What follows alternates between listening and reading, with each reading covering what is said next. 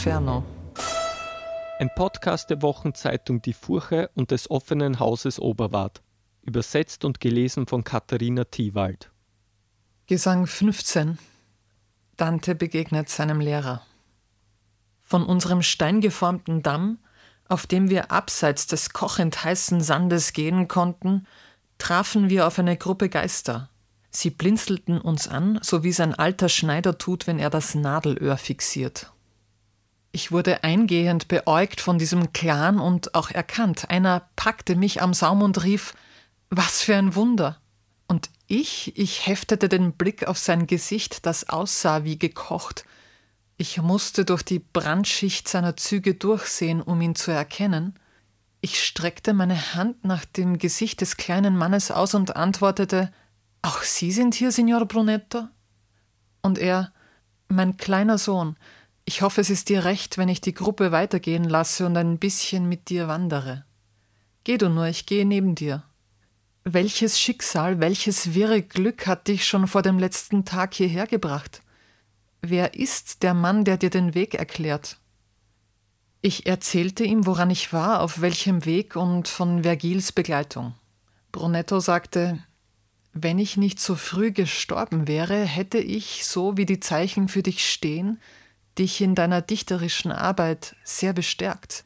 Ich sag dir aber, die Florentiner werden dich schlicht, weil du deine Sache gut machst, als ihren Feind betrachten. Ein geiziges, von Stolz zerfressenes Pack und neidisch noch dazu. Gib acht, dass du dich scharf von ihrem Weltbild abgrenzt. Wenn sich meine Wünsche ganz erfüllen würden, gab ich ihm zurück, dann wären sie noch nicht aus unserer menschlichen Natur verbannt.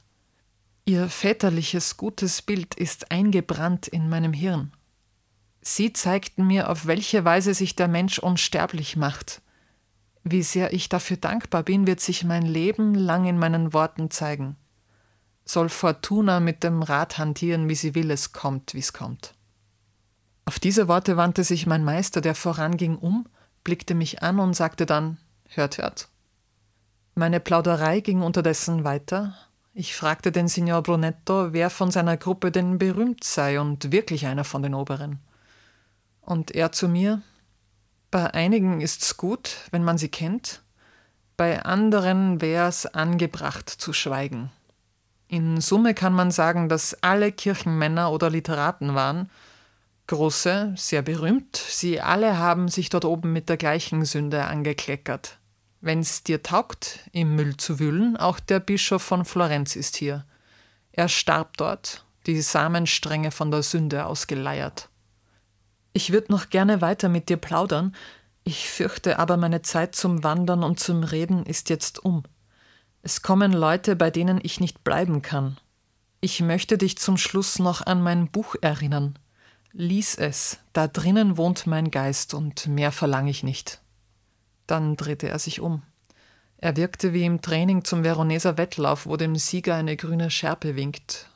Und er schien wie einer, der dort siegt, nicht wie ein Verlierer.